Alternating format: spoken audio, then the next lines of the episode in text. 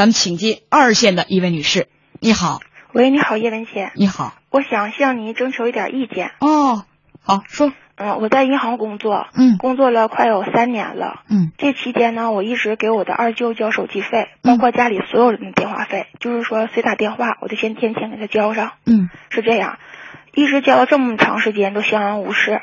嗯，最近十月份我给我二舅交了二百块钱电话费，嗯。当天是因为银行的系统不太好使，嗯。就前台用不了这个机器，我就采用电话银行卡的自助服务给他交了这二百块钱。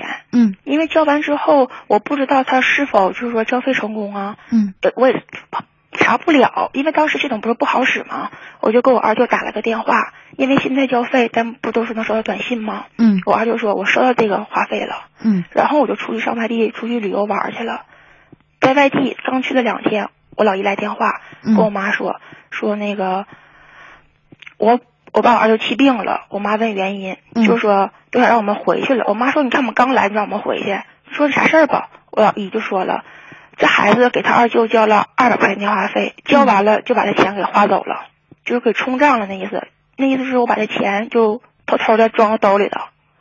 二百块钱，，对对，就把你舅舅给气病了。啊、我老姨是这么说的。我妈说，咱孩子是那样的人吗？从小都看长大的，从来就说没管别人要过一分钱，没贪过嘴，都没管家长要过零食吃的孩子，要你钱干什么呀？我姑娘一个月三千块钱花的，至于吗？趁缺那二百块钱，你是不是这样？你是用他的卡，用我自己的卡。你用自己的卡给他交的电话费，对，那那怎么你也不是用的他的卡？你原谅我愚钝，那我不知道怎么你就能把他卡里的钱给花走啊？他那他说那个查联通公司了，人家说了，谁给你交的这个电话费，谁有权利把这笔钱给划回去。就像咱上银行办业务，交完费咱可以冲账。但是这笔钱呢，如果真的是我人为用用现金交的，我可以冲账。问题是我是用电话银行交的业务，不是我操作的，我根本没有那个能力，我根本就划不回来。后来呢？后来就要上我单位去查去。我二舅最近找了一个女朋友，就是小媳妇儿，就属于。然后他往联通公司打电话，就说这事儿，人家说呢，你去银行查。我老姨的意思就是说，我好心，我告诉你一声，如果你要心里没鬼的话，那就让他们去银行去查你。是因为这二百块钱吗？对对，现在家里边基本上打翻天了都。就因为这二百块钱？对。然后我妈我爸就说，孩子找个工作进银行现在太不容易了，你可千万别让你弟弟去豁了去。就早上的事儿，我还没起床呢，我妈质问我，我说没有妈妈，我向你保证，我不能干这种事儿。然后我妈就给我老姨回了个电话，说你看孩子好不容易放年假，你等我们回去之后，孩子给你个交代，给你查一查。我老姨答应了，也给我二舅打了个电话，把这事儿就说了。我二舅说行，姐，等你回来查。早上也就九十点钟的事儿，晚上七点钟又来电话，老姨问我，嗯就说人家就我二舅那媳妇儿就查了，就说呢有工号的，有你们操作员号的，谁干谁交的费就是谁干的，就要查你去。我说你去吧，你查去吧。我爸就不干了，说你孩子你不能这样意气用事。你我说我矫正不怕斜歪。我爸说那到你单位豁了你去好吗？别同事听了之后怎么想你啊？后来我想想也是，然后我爸说我打电话吧，我跟他们说帮他们去查去，这事儿算平息了。回来之后，我进了屋查这个事儿，我给我们银行打电话，银行说，当天你确实用了这个卡交费交过，有这个记录，但是当天没成功，钱没从你的账里划出去，就钱还在我卡里。嗯那我说那联通公司怎么发短信说收到那个二百块钱了呢？他说那你上联通公司查一下。然后我就给我二舅这个媳妇儿打电话，我叫乔，我管叫姨，我说姨，我求求你了，我说你把这个事情帮我澄清了吧。我把我的卡号、身份证号全都给他了。我说你往我们银行打电话，你问一问这笔钱我是不是用卡交的？因为这之前我跟我二舅通过电话，我二舅说我就用现金给他交的，我说我是用卡给你交的。我说你问问你我们银行我是不是用卡交的？如果证实我是用卡交的，你再问问他。如果我打打电话交完这个钱，你注意简练一点啊嗯，他们那边怎么回应？你让他自己去查，就是他怎么回对？答应了去查，但是呢，迟迟没给我回音。就我这个姨，他们想达到什么目的？他们是想把这二百块钱，就是想把这二百块钱，就认为是你拿了，对想把这二百块钱让你吐出来。我已经吐出，我我不是吐出，我已经还给他了，因为我我查银行卡里边这笔钱没少，我不能要人钱，已经给他了。然后他现在呢，就是跟我不依不饶，上单位查去，跟我妈说呢，没约那个不让我妈包庇我。如果说这事儿不是我干的，他出出出门让车撞死，他有证据，就是百分之百是我干的，把我送进监狱。他指的是谁？我二舅。要把我送进监狱去。如果冤枉我，要跪下来给我赔礼道歉，出门让车撞死。就这二百块钱，你已经给他了，对吗？给他了。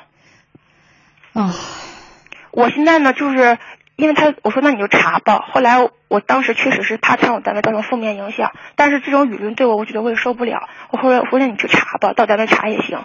我说你查出来给我。他查了吗？嗯，他他。打电话去查了，这个事情已经已经可能已经证实了。嗯，我姥姥呢也挺气愤，在我家证实什么了？我估计可能证实这笔钱不是我认为揣起来了，就是证实你是清白的。对对。那证实之后呢？证实之后没有音儿啊，他们不承认证实了，就是怎么说说这个小，就我这个就说这个姨嘛，不是啊，我二舅有个公安局的朋友跟我妈说了，我明天上公安局开这条信。我跟你说，跟你说，现在就是说这个事情，他们还要查啥？他有什么可查？他说没什么可查。我就问二舅，我说二舅，我说你能不能给我一句话？这钱是不是我干的？不是不是不是，你现在这个事情，你想问我什么？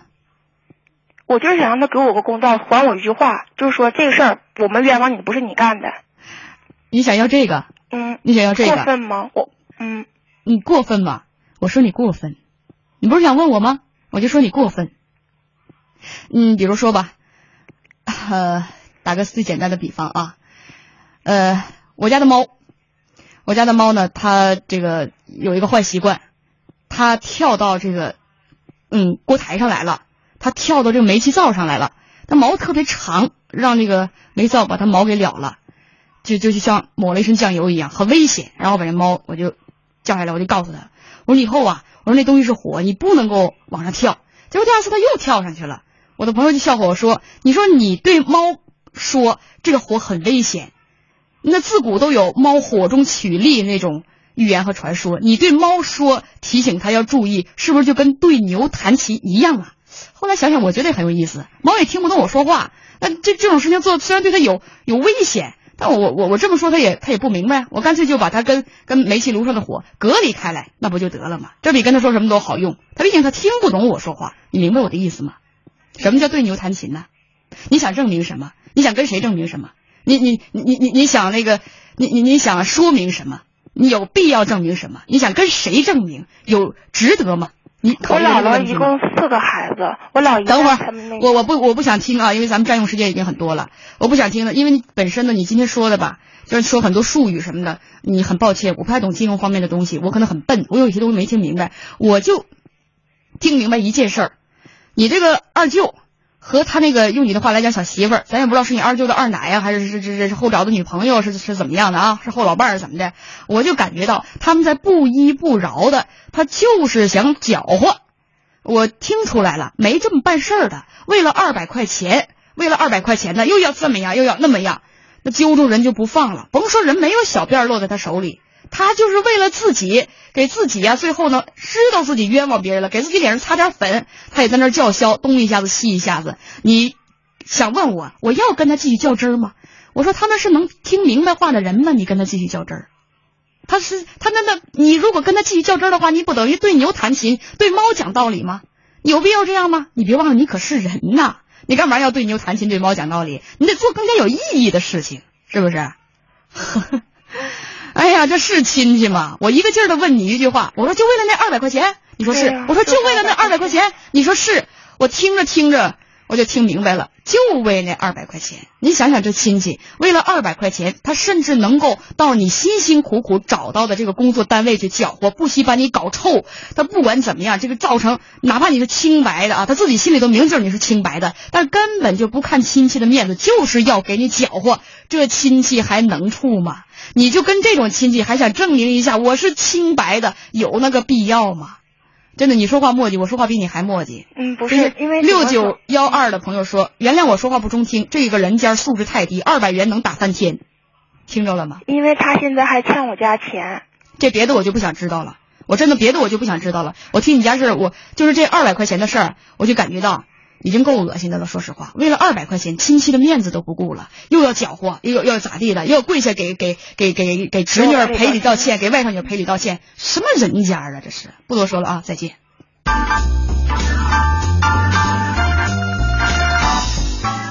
啊。好，亲爱的朋友们，咱们呢用剩下一点时间关注一下手机短信息。